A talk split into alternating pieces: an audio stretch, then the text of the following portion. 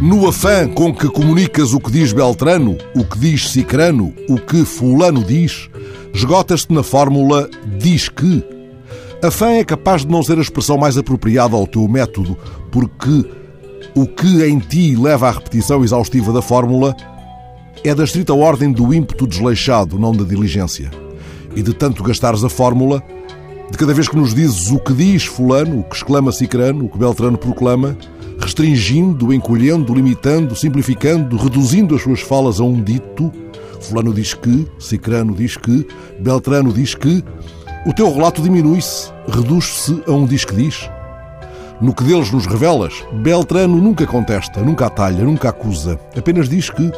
Nunca Cicrano supõe ou alvitra, insinua ou recomenda. Na tua boca, Cicrano diz que.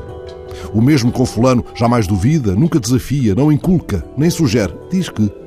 O teu diz que não afiança, não conta, não demonstra, não intui, não alega, não adverte, nem exprime, nem pergunta, nem explica, nem assevera, nem comprova, nem declara, não garante, nem reitera.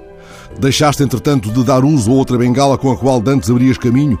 A todo o tempo reclamavas para o teu relato um posto, digamos, avançado. Dizias, como avançámos ontem. Mal comparado, este teu diz que diz de agora é um atraso de vida. Vai sendo o tempo de abandonares esse teu diz que rígido